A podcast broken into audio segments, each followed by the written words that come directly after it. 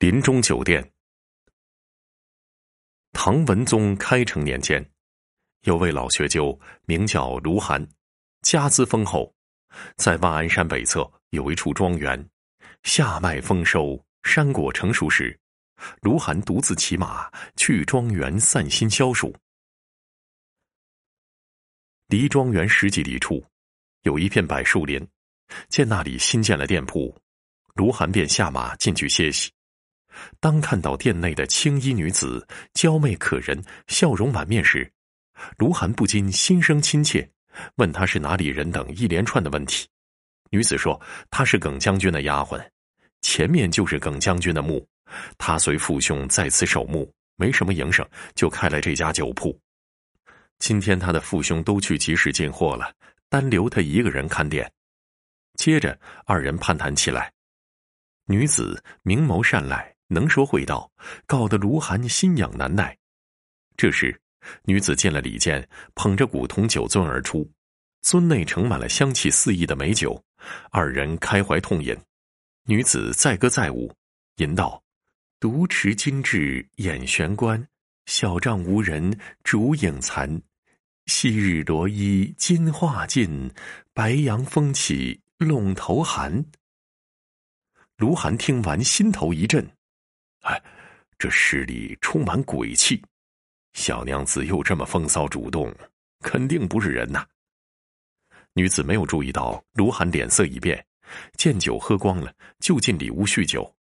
卢寒赶紧跟着偷窥，只见里屋大梁上悬挂了一条大黑蛇，女子用小刀刺破黑蛇，蛇血流进酒樽，瞬间化作美酒。卢寒吓得两股战栗。惊叫一声，夺门而出，跳上马背，狂奔而去。女子追了出来，连声呼唤：“郎君别怕，我是不会伤害你的。”卢寒苦笑，快马加鞭。女子怒了，大声疾呼：“东边的方大，给我拦住他！”柏树林中，一个彪形大汉应声而出，卢寒策马疾行而过。回身一看，见一段极高的枯树，步履沉重的紧紧跟着。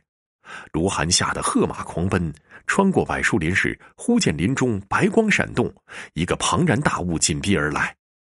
卢寒惊出一身冷汗，拼命鞭打马背，疯了似的逃出了柏树林，很快到了庄园门外。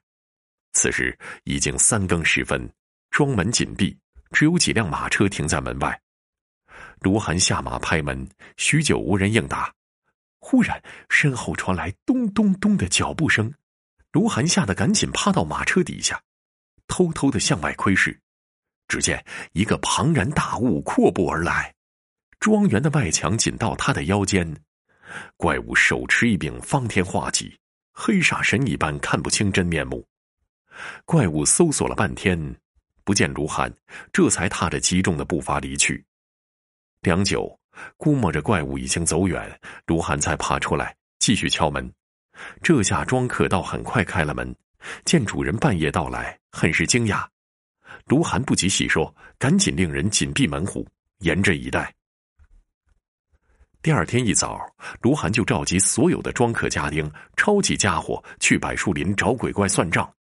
耿将军目前几间房屋倒在，可是空无一人。